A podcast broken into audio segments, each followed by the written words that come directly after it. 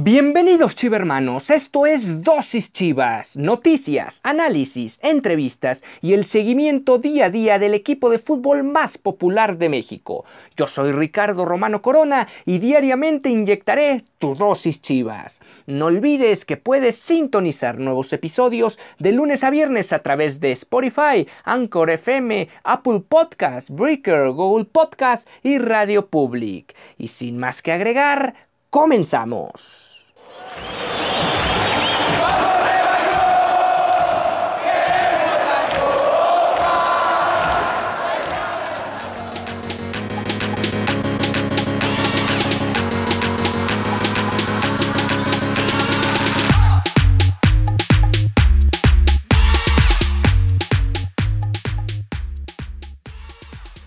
Mal y de malas el entorno del equipo del Guadalajara otra lesión, otro reporte médico el día martes y con esto el Guadalajara va a perder un segundo futbolista, al menos para la reclasificación, en caso de avanzar para los cuartos de final y muy posiblemente para las semifinales también en caso de llegar a ellas. Y bueno, esto es Dosis Chivas, nos encontramos en este miércoles 18 de noviembre del 2020, cada vez se acerca más el partido frente a los Rayos del Necaxa y hoy vamos a hablar particularmente sobre datos eh, o algunos puntos claves sobre la buena racha que trae el Lecaxa, pero también sobre qué equipos ha sido dicha racha. No olvides que puedes sintonizar nuevos episodios a través de las plataformas de Spotify, Anchor FM, Google Podcast, Apple Podcast, Overcast y Radio Public. Esto de lunes a viernes a partir de las 4 de la mañana. Y bueno, eh, vamos con el reporte médico. Por segundo día consecutivo, el equipo del Guadalajara tiene que salir a dar un reporte médico y es que la situación con JJ Macías, pues es eh, complicada. José Juan Macías presentó una lesión muscular en el semitendinoso izquierdo, por lo que pasará a rehabilitación y será dado de alta según su evolución. Esto eh, de alguna manera ya se pudo confirmar mediante fuentes que estaría fuera hasta tres semanas por esta lesión muscular. Hay que recordar que las lesiones musculares pues básicamente solo es eh, esperar que se vaya rehabilitando el, el, músculo, no se puede hacer mucho más, no puedes forzarla, o bueno, sí podrías llegar a forzar la, a la máquina, pero no tendría mucho sentido porque podrías recaer y la lesión podría tener todavía consecuencias más graves. Esto significa que JJ Macías sí o sí se va a perder el partido del sábado frente a los Rayos del Necaxa a las 9 de la noche con 10 minutos allá en el Estadio Akron. Y en caso de avanzar, muy posiblemente se va a perder los cuartos de final. Y también en caso de meterse entre los cuatro mejores de la competencia, se ve bastante, bastante complicado que este futbolista pueda regresar a la actividad. Incluso eh, hipotéticamente pensando que el equipo de Chivas llega a la final, que es lo que toda la afición espera, a pesar de un torneo que ha sido hasta cierto punto irregular, pues se ve complicado que no tanto que regrese, sino que se encuentre en plenitud física de condiciones para afrontar la competencia allá en, bueno, en lo que va a ser la, la, serie de ida y vuelta a partir de los cuartos de final. Bueno, pues esta es la, la noticia del día, digamos pierde otro delantero, otra pieza clave adelante el equipo de Chivas. Esto le abre las puertas, hay que analizar esa parte. Eh, vamos a analizar el cuadro titular posible que podría presentar Víctor Manuel Bucetich para el, para el sábado. Sería Gudiño en la portería, el Tiba Sepúlveda con Mier, con Sepúlveda con un asterisco porque ahora vamos a tocar el tema, pero si bien es cierto que el Tiva Sepúlveda no tuvo un solo minuto con la selección mexicana, eso es bueno porque estuvo alejado de un golpe, de una lesión, etcétera, más allá de los entrenamientos, pero por otro lado, como ya lo habíamos anunciado, hasta el día de mañana posiblemente se pueda incorporar a la actividad del equipo. Eso significa que solo tendría dos días de preparación junto con Uriel Antuna. Eso también causa todavía más ruido debido a las bajas, sobre todo allá en la delantera. Y bueno, sería este Tiba Sepúlveda con Irán Mier, el Chapo Sánchez por el lado derecho, que por cierto, después del terrible partido que dio Jorge Sánchez del América el día de ayer frente a Japón, pues es más que oportuno que Gerardo Martino empiece a considerar otras opciones. Ahí está también Navarro de León. Otras opciones por la lateral derecha porque simple y sencillamente tanto el Chaca Rodríguez como Jorge Sánchez no han dado el ancho o no han estado al nivel que uno esperaría en lo que se refiere a la máxima representación del fútbol mexicano a nivel de soccer. Bueno, pues ahí está estos dos futbolistas, en lo particular del Chapo Sánchez, lo hemos mencionado una y otra vez, es el mejor jugador en duelos defensivos ganados en este Guardianes 2020 y tiene las credenciales, la experiencia para llegar a una convocatoria de selección nacional. Esperemos que no empiecen este, este típico y tradicional momento donde los entrenadores o los directores técnicos se casan con la suya eh, hasta cierto punto se vuelve una necedad no llamar otro, otro, otros futbolistas y ahí están estos dos que pueden alzar la mano, sobre todo, sobre todo después de lo que mostraron o exhibieron en especial Jorge Sánchez ayer frente a los nipones. Y bueno, continuando con lo que puede ser la posible alineación de Chivas, Ponce debería ir por el lado izquierdo y es más, más factible que nunca que sea Ponce el lateral izquierdo y voy a explicar por qué. En, los escudos debe aparecer Beltrán con Molina y adelante, aquí es donde seguramente eh, puede ocurrir la siguiente situación. Jugar eh, sin centro delantero como se ha venido haciendo, tener a Isaac Brizuela como esa media punta junto con, o como interiores tanto a mm, Angulo como a Brizuela, cambiar ahora sí y ponerlo, ya lo vimos en selección mexicana cómo funciona Uriel Antuna, poner Antuna del lado derecho y del lado izquierdo poner al Chicote Calderón sería una opción, dada la incorporación y la frecuente llegada que tiene este futbolista o, la, o, la, capacidad que tiene e, esta, esta sensación o este sentido de saber pisar el área, el área rival y poder generar peligro. La otra opción es que juegue el Chelo Saldívar por el centro, Brizuela por el lado derecho, Antuna por el izquierdo y atrás de ellos eh, Jesús Angulo. Esa sería la segunda opción. La tercera, que considero menos probable, dado que es un partido a vencer o morir y no puedes estar jugando un partido de 180 minutos porque tal cosa no va a acontecer, sería meter a Oribe Peralta como centro delantero titular. Me parece que no sería la mejor opción porque al final Oribe Peralta no ha mostrado prácticamente nada desde su llegada a Chivas y realmente sería hasta cierto punto exponer al mismo futbolista a que tenga otra muy mala actuación y por ahí el equipo también quede eliminado. Pues bueno, veremos, esas son las tres eh, alternativas que de momento en lo particular a mí se me ocurren que pueden solventar el cuadro ofensivo de Chivas, la parte ofensiva de Chivas. También está por ahí Ronaldo Cisneros, está eh, la situación de, bueno, hay jugadores que ha perdido Chivas, ya sabemos, por la situación de indisciplina, que hasta cierto punto, eh, bueno, no son, nunca han mostrado o casi nunca mostraron alguna regularidad con el equipo, o algún, solo fueron alguno que otro chispazo, y tampoco serían como mucha opción para, para Víctor Manuel Bucetich. Entonces, dadas las bajas que ahora presenta el equipo, pues veremos cómo el Guadalajara enfrenta este repechaje. Ahora, antes de pasar al tema del Necaxa, vamos una pausa y volvemos.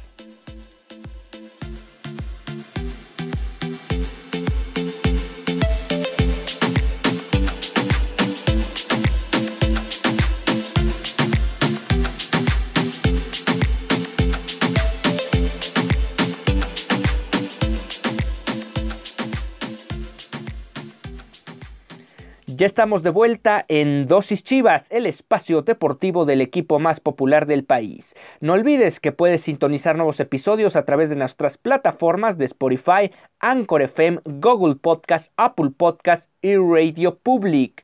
Eh, recordar rápidamente antes de pasar al dato del Necaxa o al análisis del Necaxa con respecto a la buena racha que trae. Eh, la selección mexicana ganó el día de ayer con marcador de 2 por 0 frente a la selección de Japón.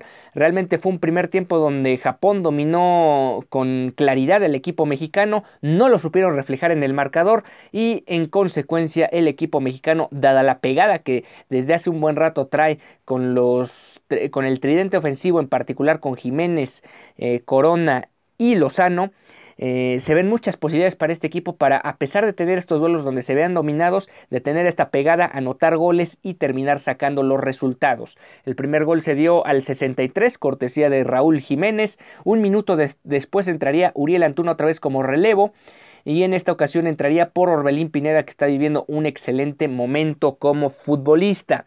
Después, cuatro minutos después de la entrada del famoso brujo Antuna, eh, estaría Irving Lozando concretando el segundo gol del partido, cortesía de Henry Martin en la asistencia. Y finalmente, el mismo Antuna sería amonestado en el minuto 84 después de una falta. Con esto, eh, pues podemos decir que Antuna cumplió prácticamente la hora, un poco más de la hora de minutos entre los dos partidos con selección mexicana y el Tiba Sepúlveda fue a un compromiso de aprendizaje más que de otra cosa para este todavía joven futbolista. Igual Uriel Antuna no es ningún joven tan grande de edad como para pensar que eh, de alguna forma está viviendo ya eh, o, ya considerarlo como alguien de experiencia en selección. Y bueno, ahora sí, vamos con el tema del Necaxa. El Necaxa llega al partido de reclasificación con nada más y nada menos que cinco victorias consecutivas y seis partidos sin perder. Ojo, sí, lleva cinco partidos de ganados en fila desde la jornada 11 no conoce la derrota y eso fue eh, en casa frente a los Camoteros del Puebla el 18 de septiembre y todo el mes de octubre se la pasó sin conocer la derrota. Sin embargo, este equipo en esa buena racha que alcanzó, que al final una buena racha es una buena racha, por más que los números o los rivales a los que hayas enfrentado no sean de la envergadura que vas a enfrentar en una liguilla, al final la racha ahí está pero sí hay que mencionar quiénes fueron sus rivales. Empató con Pumas en Ciudad Universitaria uno por uno en la jornada 12, luego le ganó por la mínima al Atlas en el Jalisco, venció 2 por 0 los Cholos de Tijuana en la 14, venció a domicilio 1 por 0 a Querétaro, ganó 3 por 2 en Aguascalientes a los Diablos Rojos del Toluca y por la mínima venció un diezmado Pachuca, que ya sabemos que por temas del COVID tuvo que enfrentar prácticamente el partido con la filial. ¿Qué significa esto? Que le ganó al Atlas, a Tijuana y a Querétaro tres equipos que no entraron en los 12 primeros de la tabla general. Eso significa que para no haber entrado eh, dentro de este fomento a la mediocridad que es el sistema de competencia del fútbol mexicano, vaya que estos equipos realmente lo hicieron muy mal durante el torneo. De alguna manera hay que sacar la victoria frente a estos equipos, aunque sea hay que sacar esta victoria y por algo el Necaxa termina metiéndose a la repesca, pero por otro lado también la calidad de los rivales pues puede estar en duda. Por otro lado, en sus últimos dos duelos venció a otro equipo que también se metió a la repesca como fue Toluca y venció al Pachuca, el Pachuca, perdón, pero con ese asterisco de haber jugado eh, contra un equipo completamente disminuido en lo que se refiere a su plantilla eh, titular, por llamarlo de alguna forma, de sus 25 futbolistas, 14 no pudieron formar parte de, la convocatoria y vaya que le pesó al Pachuca. Y el duelo también que cuenta dentro de esta racha sin perder o sin conocer la derrota está el duelo frente a Pumas, pero también hay que mencionar que Pumas fue un rival que empató mucho en el torneo. ¿Cómo le fue al Necaxa frente a los equipos que terminaron en las primeras ocho posiciones de la tabla general. Ya lo decíamos, le ganó al Pachuca en la última jornada, perdió con Chivas de último minuto, como lo mencionábamos ya hace algunas emisiones en la jornada 10 el 11 de septiembre. Luego perdió con León, bueno, todo el mundo perdió con León en este torneo. Perdió con Cruz Azul en el Azteca, con León perdió 0-2 en Aguascalientes. Eh, le ganó a. Ah, no, empató con Monterrey, uno por uno allá en el Gigante de Acero. Empató con el Necaxa en Aguascalientes. Y finalmente perdió 3 por 0 frente a Tigres en Aguascalientes. ¿Qué significa esto? Que de los 1, 2, 3, 4, 5, 6, 7, 8 partidos que disputó frente a los me faltaba mencionar el, bueno, repetir el marcador frente a Pumas uno por uno en Ciudad Universitaria. De los ocho eh, marcadores que sacó frente a los ocho que quedaron en, las, en las posiciones de privilegio, por llamarlo de alguna forma, en el torneo regular, solo ganó uno y fue frente al Pachuca y con un equipo biesmado. O sea, sí, el Necaxa llega en un muy buen ritmo para enfrentar a las Chivas, pero también no sacó prácticamente puntos frente a los que quedaron arriba que ellos en la tabla general. Veremos si el Necaxa puede revertir esta situación frente al Guadalajara el próximo sábado o si se mantiene la tendencia y Chivas termina sacando el encuentro. Hay que recordar que en caso de empate el partido se va directamente a los penales. Esto de alguna forma beneficia a los equipos que no propongan el duelo y si los equipos que salen con la iniciativa o con la responsabilidad de salir a atacar al rival o salir a proponer el partido no logran reflejarlo en el marcador, pues van a tener que ir a resolver todo desde la tanda de los 11 pasos. Y bueno, vamos a seguir con el análisis de la historia o el historial de Chivas en reclasificaciones, pero antes, antes vamos a hablar rápidamente y vamos a ir también a una pausa, que el Tapatío juega el día de hoy en el Estadio Akron, correspondiente a la quinceava y última jornada del torneo Apertura, también denominado Guardianes 2020. Será un duelo frente a Pumas Tabasco. Este duelo se llevará a cabo en unas horas más, a las 17 horas tiempo del centro de México, 15 del Pacífico, 18 horario del este. Eh, actualmente el equipo ocupa el décimo puesto de entre los 16 equipos de la clasificación general del semestre y con 19 puntos en las 14 presentaciones que lleva ya tiene un boleto para la repesca, esto en calidad de visitante y de momento este duelo lo llevaría a enfrentar al Atlético Morelia, que de alguna forma fue la evolución o la involución de eh, los Monarcas Morelia al Atlético Morelia después de que la franquicia fuera tal cual arrebatada, como dice el hashtag de Mazatlán, hacia precisamente la ciudad eh, del Pacífico, allá en el estado de Sinaloa. Vamos a una pausa y volvemos.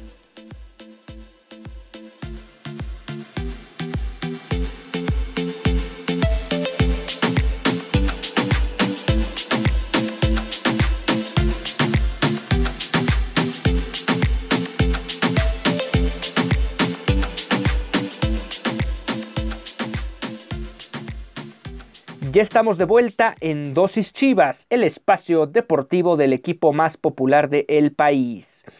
El Guadalajara, el Guadalajara tiene su historial en fase final y antes que eso, mm, más que hablar de una fase final que está entre comillas, porque a la hora de haber aceptado cualquier cantidad de equipos en la, en la ronda de repechaje, pues bueno, de alguna forma le quita cierta credibilidad a estar, digamos, en una fase final, final como tal. Ya los cuatro que logren avanzar este fin de semana sí podrían decir que van a jugar los cuartos de final y están entre los ocho mejores del campeonato.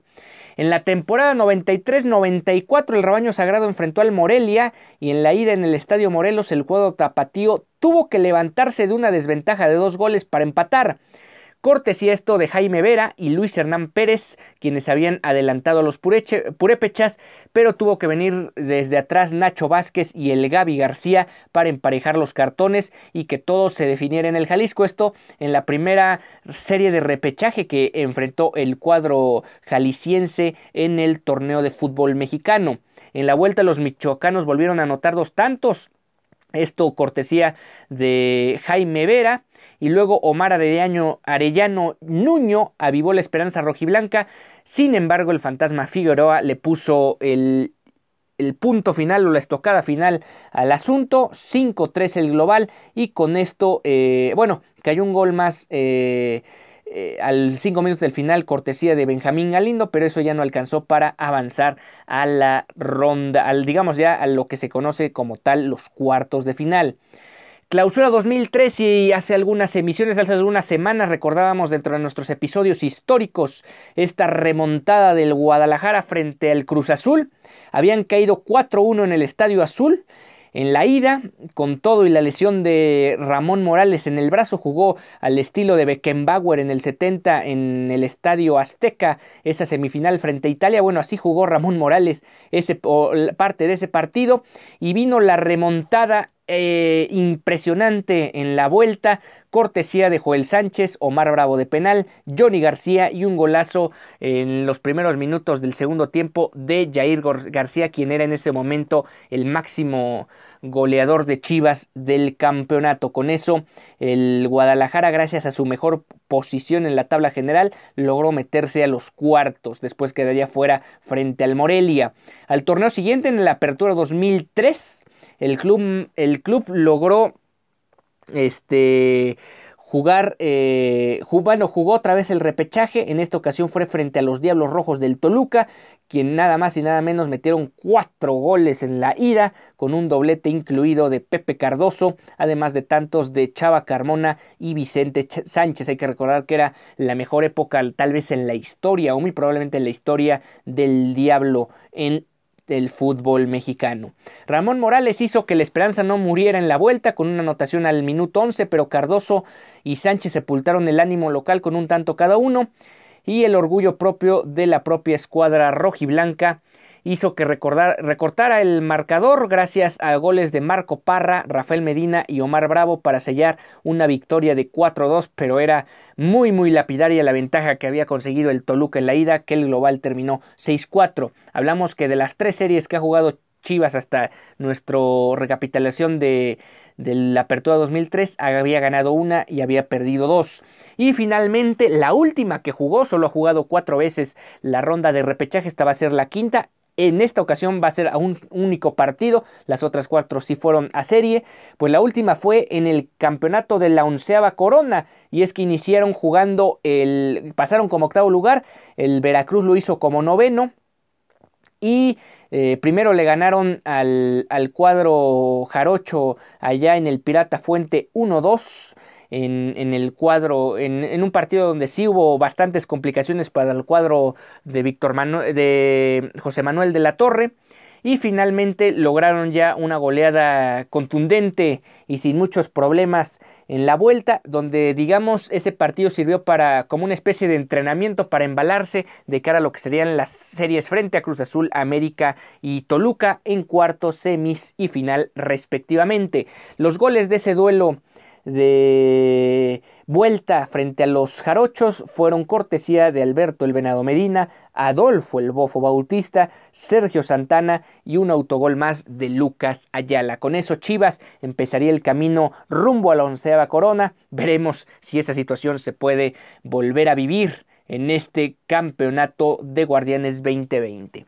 Mañana nos metemos de lleno a lo que va a ser el partido también de la sub-20 que van decididos a ganar a Suazua. Pero antes terminamos esta emisión de Dosis Chivas, nos encontramos el día de mañana con más información y más previas sobre el duelo frente a los Rayos que decide mucho de lo que se puede hablar o se puede catalogar el torneo o el desempeño del Guadalajara en el Guardianes 2020.